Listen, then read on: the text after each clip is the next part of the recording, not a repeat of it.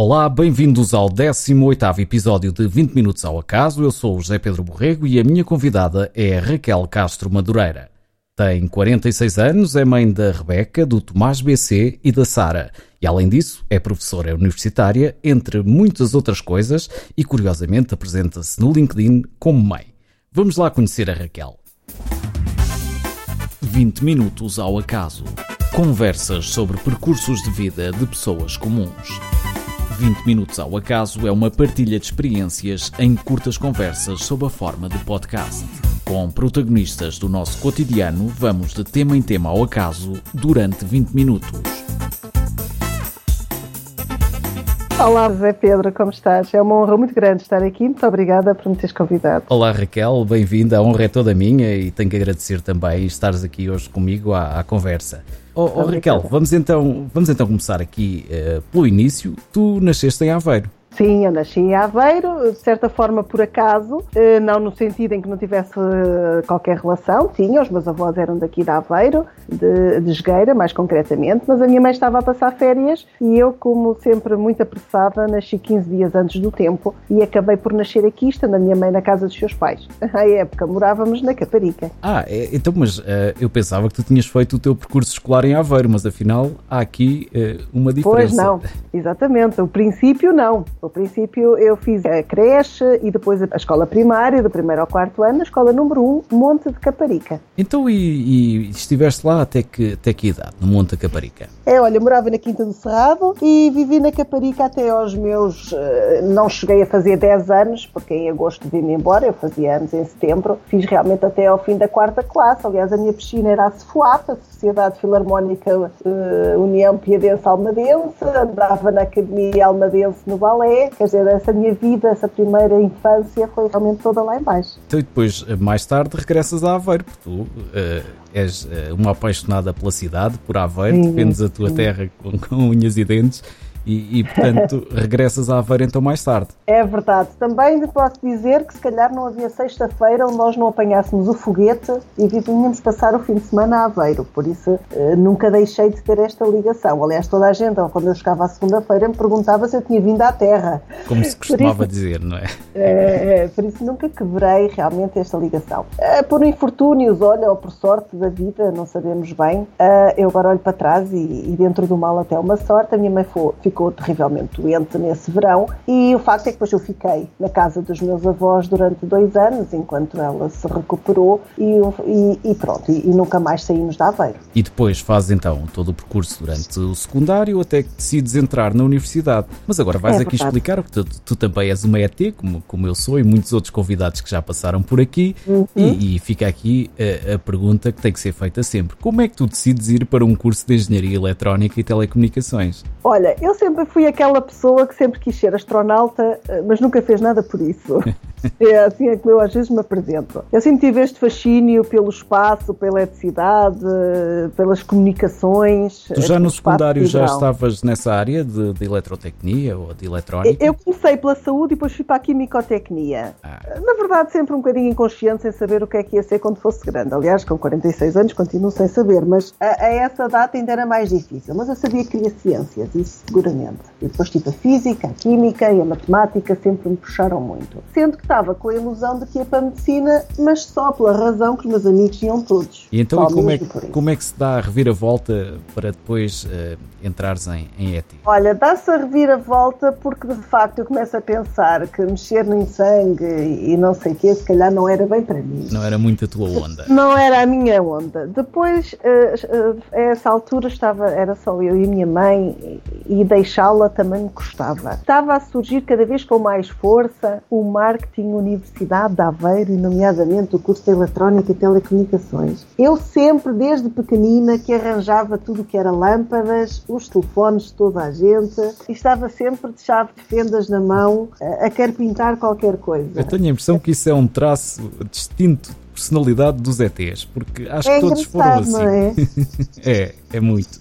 É, é, é, um bocadinho comum, é qualquer coisa aqui no DNN perturbada à nascença, não sei. Mas cada um de nós foi bafejado assim com o alicate e com a chave de fenda. É verdade, é verdade. Então, e depois concorres ao ensino superior e entras é, na e Universidade apesar de ser bastante, eu, eu considero bastante feminina, uh, tinha esse outro lado, mais prático, mais de engenheira. E eu começo a ouvir, começo a falar com outros colegas mais velhos que já estavam em ET e acabo por me convencer. E candidato-me a ET e fui uma das 12 meninas em 1990 num curso de 150 rapazes. Eu também já fiz referência a isso num, num outro uhum. episódio, portanto, isso era uma característica do curso de ET é que as meninas eram sempre uh, em quantidade muito, muito reduzida. É, é aos 10%, mas infelizmente creio que essa métrica ainda hoje se mantém. Então, e depois tu, tu entras uh, no curso de ET, gostaste de fazer o curso, correspondeu às tuas expectativas? Sim, foi, foi uma época muito difícil para mim. Eu posso dizer que, apesar da doença da minha mãe e de outras circunstâncias, eu sempre fui uma menina muito feliz. Aliás, muita gente me conhece porque eu estou-me sempre a rir. Pronto, eu rio-me, sou feliz, eu acho. Acho que tenho a bênção e a graça de, de ser feliz. E, e, e, os primeiros tempos na universidade foram muito dolorosos, uh, não foram nada felizes. Uh, foi um choque muito grande, apesar de eu não ter saído, todo o meu grupo mais próximo foi-se embora para o Porto, para Lisboa, para Coimbra, e eu senti-me terrivelmente só. Nunca me tinha sentido tão só na vida. Uhum. E com 18 anos eu acho que estava mais só, apesar de estar em casa e no, no conforto do meu lar e do meu quarto e da minha mãe, mas apesar de tudo senti-me muito só. Foi um choque muito grande. Portanto, foi uma Tão adaptação grande, que foi, foi difícil no início, não é? Foi, foi. Foi muito difícil. Quase pior do que se eu realmente estivesse num país estrangeiro. Uh, era tudo muito novo, com outra dimensão. Caveiro era uma cidade pequena nos anos 80. E a própria universidade, nessa altura, também não era o que é hoje, não é? Mas mesmo assim já era maior do que o meu liceu e o meu mundinho, não é? Uh, e foi, foi, foi, muito solitário, foi tão doloroso que eu era uma cachopa até espertita, e com uma boa média de 17 e o meu primeiro teste de análise numérica tive 4,5, imagina o que é que é 4,5 em 20. Sim, portanto foi, foi um assim, choque. o choque e a depressão total. Então e como é que estás a volta a isso depois? Olha, foi o tempo, não há nenhuma receita em particular. Fui-me adaptando, fiz novos amigos, novas amizades, entretanto conheci um caloiro que me metia muito em pressão porque nunca se ria. Era uma pessoa muito contida, muito séria, sempre sentado na primeira fila. E eu que já estava a ficar mais alegre, mais à vontade, aquilo me tinha a impressão como é que alguém podia ser tão calado. E, eu estava sempre a dizer: oh, homem, fala, tu fala. E eu não falava. e de facto revelou-se uh, ser a minha cara metade. E isso também me ajudou muito, confesso, ter então, encontrado assim uma pessoa que me equilibrava. Já sabemos então aqui uh, uma das coisas que mais te marcou no curso foi conhecer o, teu marido, não é? Conhecer o Nuno, precisamente. E mais, e mais atual, coisas que tenham marcado. e único marido. E depois, pronto, foi todo o processo do conhecimento, da engenharia, do crescer, partir terceiro, quarto, quinto ano, então estava mesmo feliz, já estava como peixe na água. E, e sentia-me bem por haver poucas meninas. E é nessa altura que depois se começa a ter aquelas cadeiras de que se gosta, não é? Na área das telecomunicações, das eletrónicas, já é pois, completamente diferente. É? Muito mais é, prático. É, é, é, muito. Se bem que eu também não nada contra as análises e. E são muito necessárias. E, e ajudam muito. muito eu gostava muito. Então, e tiveste assim algum professor que tivesse marcado na, na universidade? Ou vários? Ah, há sempre assim aqueles caricatos, não é? Que agora até não vou dizer o nome porque, graças a Deus, são todos vivos. mas há sempre um ou outro caricato muito interessante, mas não posso deixar de, uh, por outras razões, uma pessoa mais séria, mas que também me obrigou a pensar que eu sempre chamei o meu mestre, uh, o professor José Carlos Pedro, que foi o meu orientador no quinto ano e depois do meu mestrado, por mais que me custasse os seus raguetes, ele tinha sempre razão e ajudou-me a crescer muito do ponto de vista das matérias e da engenharia e ter pensamento analítico e gostei muito de trabalhar com ele. E portanto, depois tu começas aqui a chegar ao final do curso, eh, já agora fazes projeto em que área, no quinto ano? Fizemos na área das telecomunicações em, em. E depois? Analisar as questões não lineares. Certo. Era o que e, estava na moda. E terminas o curso e vais então para o mercado de trabalho logo a seguir ou ainda há aqui mais qualquer coisa? Ainda não, termino o curso então em junho de 95, passados 5 anos eh, que era suposto, não é? E entro diretamente no Instituto de Telecomunicações, eh, praticamente acabadinho de nascer, eh, com dois aninhos nessa altura, eh, e entro no projeto com a TECA de recepção de televisão digital, onde tive a oportunidade de começar a soldar, desenvolver circuitos, VCOs, PLLs, e depois a ver aquilo tudo a trabalhar, toda a eletrónica que tínhamos estudado, e conseguir receber através de uma parabólica, era uma parabólica de propósito para mim no IT, e receber aquilo, conseguir desmodelar aquilo tudo, reorganizar os canais canais para depois injetá-los num condomínio, pela ordem que nós quiséssemos. Por isso, nessa altura, então em setembro de 95, entro aí e começo o meu estudo de mestrado. E qual foi o tema do, do teu mestrado nessa altura? Também era análise de modelação não linear de lasers semicondutores. Muito bem. E terminas o mestrado e é então depois que vais para o mercado de trabalho? É, termino, termino e naquele passo em que esperava que me chamassem para defender a minha dissertação, eh, para não me afastar ainda muito, porque não sabia bem o que é que ia ser o meu futuro, eh, concorri ali à Philips, sabia que na altura estavam a colocar pessoas, e eu assim, deixa-me cá experimentar. E fui então para a fábrica EPM, Electrical Power Models, onde se faziam, tinham as linhas de montagem dos carregadores de telemóveis, porque já começavam a aparecer telemóveis nessa altura, eh, e tive uma experiência de três meses em ambiente fabril que também me marcou muito, também e, foi e muito quais eram Quais eram as tuas uh, funções em concreto aqui na Philips? Eu era engenheira de produto. O objetivo a que eu me predispus é que houvesse menos rejeição de material uh, na linha de montagem. Portanto, controle de qualidade. Era... Controle de qualidade, no fundo, sim. Era o que fazias. Chamar. Uh, e, portanto, é tiveste aqui uma, uma passagem fugaz pela Philips e logo a seguir aparece-te um outro desafio. Olha, fugaz, porque entretanto lá está, fui defender a minha dissertação, terminei o mestrado, no fundo terminei este link à universidade e assim, não, agora preciso começar a fazer qualquer coisa com isto que aprendi. E foi aí que comecei a contactar os diferentes operadores, a TMN e a Telecel, e uma tal de uma empresa que vi no jornal chamada Main Road. Certo. Onde eu fui uma sexta-feira, uma, uma mítica sexta-feira, fui para Lisboa e tive para aí umas cinco ou seis reuniões de recursos humanos com estes três, com estes três empregadores. E a de uma via para a outra, de uma via para a outra. E era realmente uma fase muito auspiciosa para os engenheiros de telecomunicações, porque estava-se a começar a, desenvolver o boom sim, das redes o, o móveis. boom das telecom, sim, nessa altura. É. A Main Road, não, também nem sabia bem o que era aquilo e queriam que eu fosse para Lisboa. Eu, eu para Lisboa, nem pensar. E então disse que não a todos.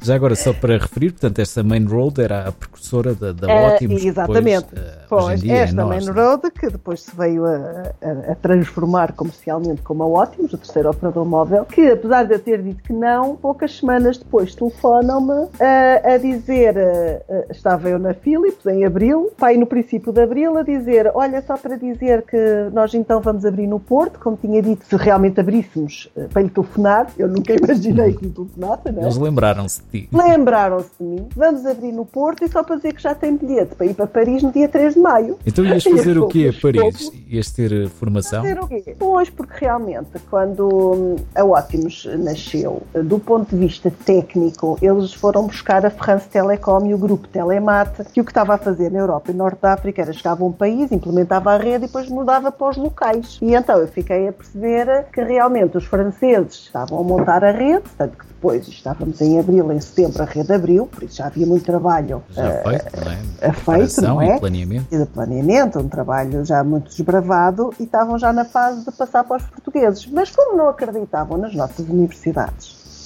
eu tive esta hipótese, eh, como os meus colegas, os primeiros sete ou oito que entramos, passar um período largo na France Telecom, que era para eles nos ensinarem as telecomunicações. Então foste para lá e aprendeste alguma eu. coisa ou ainda tiveste que ensinar? Lá fui, exatamente, pois a questão é essa. Lá fui eu no dia 3 de maio de 1998 a fazer um ano de casada, lá vou eu, o Nuno, para o aeroporto, ele fica e lá vou eu. Foi assim que eu comemorei o meu primeiro ano de casado, a ir para a France Telecom, onde fiquei a perceber e que já tinha essa convicção de que realmente a Universidade de Aveiro não devia nada a ninguém e aquilo que nós sabíamos não devia nada a nenhuma universidade francesa. Pronto, e, então, e, quanto tempo, e quanto tempo é que foi esse de, de, de treino que, que tiveste? Estive lá cerca de oito semanas. Ainda foi bastante. Então, depois voltas ao Porto à main Volto ao Porto e pronto, inicio então a minha carreira na Ótimos uh, como engenharia de planeamento de rádio Sim. da zona do Grande Porto e pronto, começo a mergulhar. por uma série de cargos, não é? Exatamente, Sempre depois vou começando a, abranger hum, mais tarefas, porque também gosto de ir aprendendo e planear frequências. Depois não fiz só engenharia de rádio, eu fiz também a otimização, depois passei a team leader, a coordenadora, pronto, e fui assim crescendo na organização. E, e lá estive 10 anos. 10 anos. E depois destes 10 anos, tu tens que tomar uma decisão muito difícil. E é aqui que começas a ponderar tudo e mais alguma coisa E decides ir para casa. Isto foi uma, uma decisão bastante arrojada, não foi? Foi um bocadinho radical, mas surgiu naturalmente, de facto. Eu costumo dizer 10 anos e 3 filhos depois, e não esquecendo o facto que eu nunca quis sair da Aveiro. Curiosamente, houve ali aquela fase em que a gente quer sair da terra e tal, não, uh, não. quando chegou a hora eu nunca quis sair da Aveiro. Eu ia e vinha todos os dias para a Senhora da Hora. O meu dia não tinha 24 horas, tinha 21 e meia, as outras eram passadas entre mim e a Senhora VCI, na fila dos carros, e era muito desgastante e começou a mexer comigo. Eu sentia que não fazia bem, a certa altura já não fazia bem na empresa, e já estava a fazer demasiada falta em casa. E, e então decides ir para casa mesmo.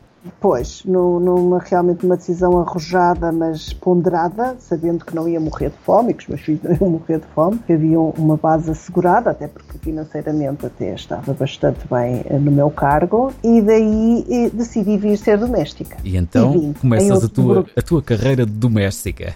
Começo a minha carreira de doméstica em outubro de 2008. E correu bem? Não, lamento, agora olhando para trás, eh, de facto vejo que foi um, é uma fase menos boa da minha minha vida, ou da minha vida de sucesso, eh, porque me revelei uma nódoa. Nomeadamente, quer dizer, eu, eu revelei-me com muito sucesso a fazer máquinas de roupa azuis. azuis. Eu não sei o que é que eu faço, sai-me tudo azul. Ou azul ou cor-de-rosa. Mesmo a roupa branca? A roupa branca, a roupa mais clarinha, aquilo fica sempre tudo azul. Mas, oh, oh Raquel, tu com esse, todo, todo esse dinamismo que te caracteriza, tu não conseguiste ficar só por aí, pois não? Foste fazer pois, muito mais coisas. Pois não, pois não eu, pronto, também temos que assumir o erro, não é? E temos que assumir quando não somos bons a fazer seja o que for. E realmente eu vi-me com muito tempo livre nas mãos, porque mesmo sendo doméstica e mãe, o facto é que os meninos iam para a escola às oito e meia, só vinham às seis. Eu não passava o dia todo a esfregar o chão, confesso. Uhum. E comecei a sentir, fui treinada para trabalhar e até que o choque foi muito radical e muito rápido e eu tive que começar a fazer outras coisas. E pois foi aí que eu mergulhei. Tu tinhas, tinhas uma dinâmica bastante elevada, não é? No, teu, no, no que te exigiam no trabalho sim, e de um momento sim, para o outro ficas com uma vida mais calma e, e portanto, claro. gerir essa transição não deve ter sido nada fácil. Ah, pois é, assim, não estamos bem conscientes, não é? Num dia são os managers sonai, não é? Todos cheios de, de, adrenalina, no outro dia tudo aqui muito calmo. E era eu e o meu cão, ficávamos os dois a olhar um para o outro, Sayuri McCosley, já partiu, um, um ST Island White Terrier, que foi o meu primeiro cão e a minha primeira versão de filho. E ficávamos os dois a olhar um para o outro, então, e agora o que é que a gente vai fazer? Então aí depois decides ir para o coro, não é? Decidir fazendo mais coisas, exatamente. Eu sempre tive esta coisa que sabia cantar muito bem, que não é necessariamente verdade, mas pelo menos às vezes não desafino. E então integrei um coro e fizemos vários espetáculos, gravámos um disco. Hoje em dia ainda participas com o coro? É, este coro era um coro de mães, funcionárias e professoras do Estabelecimento de Ensino Santa Joana. Uh, infelizmente este ano, por indisponibilidade do professor, acabámos por não ensaiar. Espero que um dia destes este projeto se retome, porque fomos, uh, somos as cantoria e, e tivemos algum sucesso, era muito engraçado. Tínhamos um lema que era dentro do moliceiro cantamos o país inteiro. Aliás, procurarem no YouTube, cantoria. Fica então a sugestão, cantoria, Podem quem, ver o nosso espetáculo do, do 34 aniversário do Estabelecimento de Ensino Santa Joana, Cooperativa de Ensino, e que, que foi muito engraçado, foi, foi mesmo muito engraçado. E portanto, é, é, aqui também que em paralelo tu começas a tua carreira política, não é? É, e em paralelo começo a fazer essas outras coisas todas que sempre estavam aqui com a vontade de fazer. E, e pronto, inscrevo-me num partido político, costumo dizer para ver a bola, para saber como é que isto afinal funciona. E começaste, uh, E tornei-me militante então do CDSPP. Uh, eh, e tornando-me militante comecei a integrar listas para conselhias, uh, onde desde então tenho sido vice-presidente. E, uh, e, depois com isto também das catequese e fazes... Pois, depois também tinha essa outra vertente, esta parte mais teológica que sempre me fascinou, porque esta coisa do tempo é uma coisa que mexe comigo, isto o princípio e o fim, não é? E isto tem que ter uma razão que a engenharia não explica. e, e, esta busca incessante pelo saber e por sou curiosa, porque questiono, tive a felicidade felicidade de conhecer uma senhora, a irmã Maria de Jesus, uma senhora extraordinária, com uma força extraordinária, sindicalista, até o dia em que professou, com muito respeito pelos direitos humanos e respeito pelo outro e muita sapiência. Lançou um repto exatamente porque era a que tinha mais dúvidas, que devia ser eu a continuar com o grupo do Crisma de Adultos, onde então, desde 2012, tenho tido essa bênção. Muito Também bem. é um projeto e, muito engraçado. E tu tens aqui uma série de projetos na cabeça que assim, de um momento para o outro, começam a brotar assim eh, como pipocas a saltar, não é? E, portanto, eu sei que tu, que tu publicaste alguns livros, tiveste depois a, a tua própria empresa em que uh, também produziste uma série de, de audioguias. Uh, eu gostava que me falasse um bocadinho destes teus livros. Uh, como é que se chamam? Qual é o título dos livros? Que histórias é que pretendem contar? Então vá, quando estava de, de parto da, da Sarinha, em 2006, surgiu a oportunidade de participar num concurso do Centro Social Paroquial de Vera Cruz, que era exatamente a creche dos meus filhos. E eu, entusiasmada, sempre tive alguma facilidade na escrita, faço uma historinha das aventuras da Vera e o Cruz. Ora, só para hum, contextualizar, a freguesia onde está o Centro Social Paroquial e onde eu morava, uma das freguesias da Aveiro, que é agora até Cruz, se ficou, é? é? exatamente Vera Cruz. E o Centro Social Paroquial tinha as duas mascotes, dois bonequinhos, a Vera e o Cruz. Pronto, por isso, baseado nestes dois bonequinhos, a Vera e o Cruz, escrevi as aventuras da Vera e do Cruz em Aveiro. E então a Vera e o Cruz o que fazem é mergulham no espaço, num túnel do tempo, não é? Lá está esta necessidade de conseguirmos viajar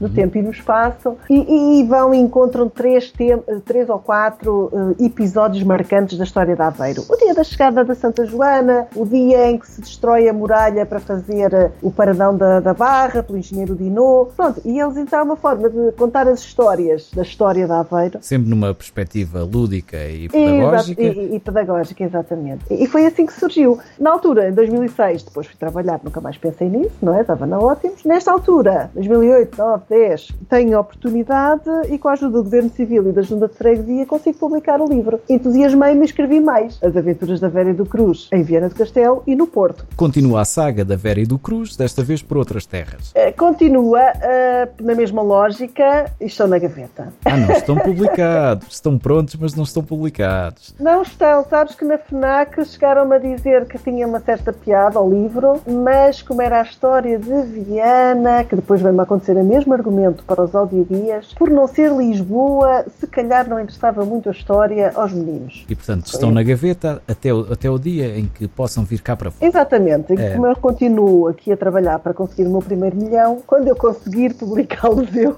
é conseguir. Exatamente, edição de autor, não é? Exatamente, edição de autor. E tu crias então a tua própria empresa para o desenvolvimento de audioguias? Sim, nessa altura então também criou a empresa, também com o bichinho de empreendedorismo e numa spin-off eh, do Instituto de Telecomunicações Paulo de Aveiro, partindo de projetos de desenvolvimento que se fazem no laboratório, transformei num produto comercial com alguns colegas. E foi aí que nasceu a RM2S, Radio Network Systems and Services, Muito que na verdade não é mais do que o acrónimo para Raquel, Nuno, Sandra e Sérgio. Está explicado. Que foram os quatro amigos engenheiros ETs, todos quatro, ETs. Dois, todos ETs, dois casais, e realmente entramos nessa aventura de ter uh, uma empresa onde quem estava mais a 100% era eu, e pegámos nesse conhecimento laboratorial e desenvolvemos um audioguia georreferenciado. O que é que isto tem a ver com a história da Vera Cruz? Porque eu já tinha adquirido e tive que fazer muita pesquisa histórica, porque eu, apesar de estar a contar uma história aos meninos, queria que tivesse uma certa veracidade e não queria estar a pôr factos incorretos. Como já sabia eh, muitos factos, usei muito desse conhecimento e desse trabalho no audioguia e no livro que acompanhava o audioguia. Portanto, nada se perde, tudo se transforma. Tudo se transforma. Andei a fotografar Viana, Aveiro, escrevi os textos, depois traduzi para inglês, eh, para espanhol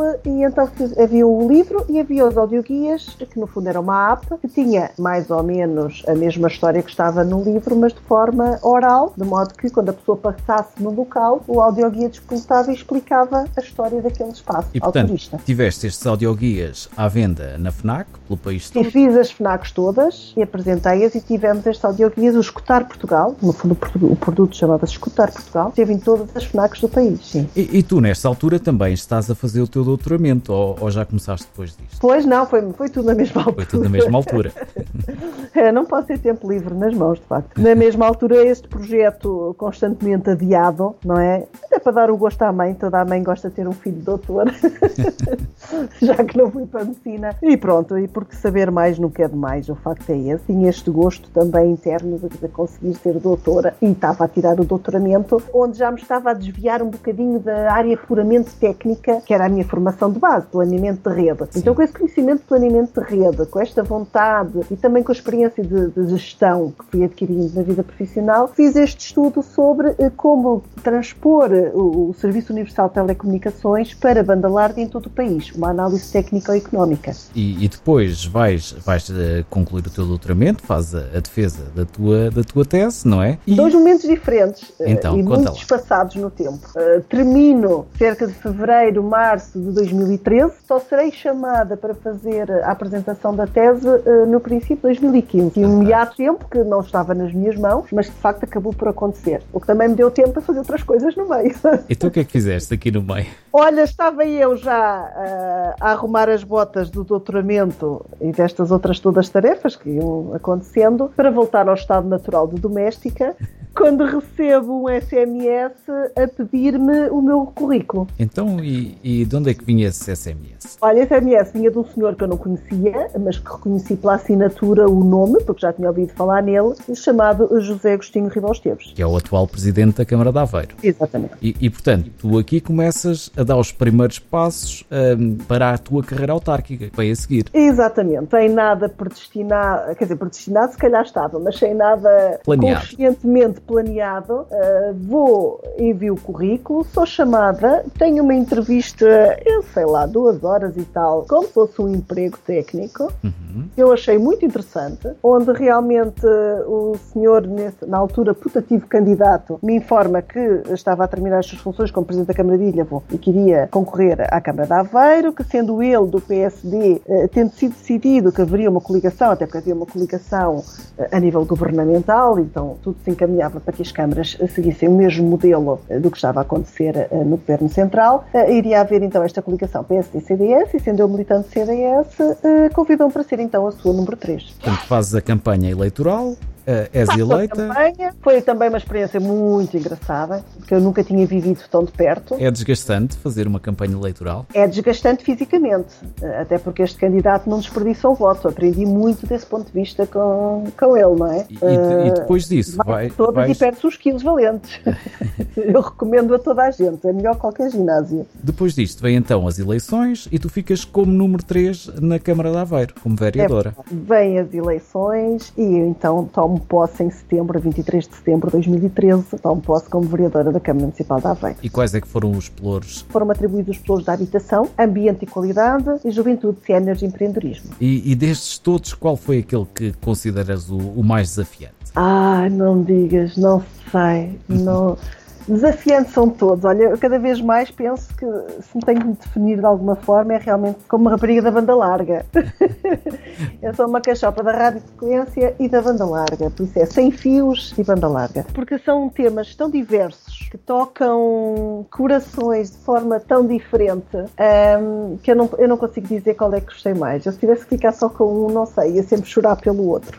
E, mas, portanto, foi, foi muito importante para ti esta, esta experiência autárquica. Certamente Olha, adquiriste uh, aqui uma, uma grande bagagem, quer a nível de, das relações pessoais e, de, e de, dos dossiês que tiveste em mãos para analisar. Uh, certamente cresceste aqui muito como pessoa. Precisamente. é uma, uma experiência muito enriquecedora.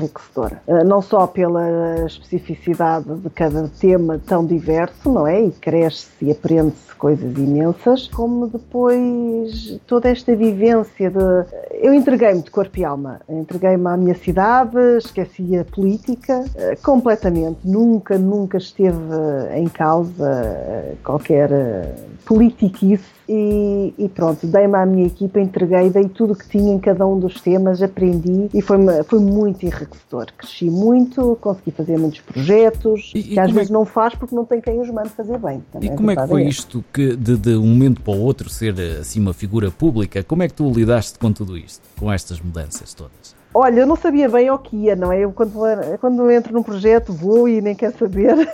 Aliás, em todos eles, não é? Atiras-te de cabeça. E vou de cabeça, depois logo na RM2S tive a oportunidade, ia várias vezes à televisão, nada de grande público, não é? Mas, uh, epá, vou e depois só quando olho para trás, assim, epá, eu fiz aquilo, eu tive coragem para fazer aquilo. Eh, eu não penso, mergulho. E aqui é um bocadinho a mesma coisa. E portanto é um correu, correu muito bem e faz um balanço muito positivo desta tua atividade enquanto vereadora na, na vida autárquica. Eu faço um balanço positivo a nível pessoal, mas também a nível profissional, e correndo o risco de poderem achar arrogante ou vaidosa, acho que fiz uh, muitas coisas, calhar também fiz muitas coisas muito mal feitas, mas acho que fiz muitas coisas muito bem feitas. E, e, e fico muito feliz, criei uma grande empatia com as equipas, projetos diferentes, como seja com a juventude, e pegar num projeto muito bom que existia, o Haver Jovem Criador, e dar-lhe uma roupagem diferente, dar-lhe, uh, trazer a indústria e os patrocínios, e abrir a, a faixa etária, trazer pessoas de renome para ajudar a ser júri, como foi o Haver Jovem Criador, e depois o, o meu bebê, eh, que foi criar a incubadora de empresas e o Tech Days, uh, meu bebê e, do professor Nuno Borges de Carvalho, uh, criarmos este marco, queremos que seja um marco, uh, realmente que seja um motor de desenvolvimento para mostrar que a Aveira é de facto um, um, polo de desenvolvimento nacional na área da tecnologia, nomeadamente das comunicações. Sem dúvida, e dessa forma também deixaste, no fundo, a tua marca na, na vida da Aveiro. A Aveiro é precisamente conhecida por ser uma cidade da engenharia e das telecomunicações e, portanto, deste também o teu contributo. E tu terminas então Sim. aqui o teu mandato mandato autárquico e o que é que vais fazer a seguir? Olha, termino, volto ao meu estado natural de doméstica e de mãe.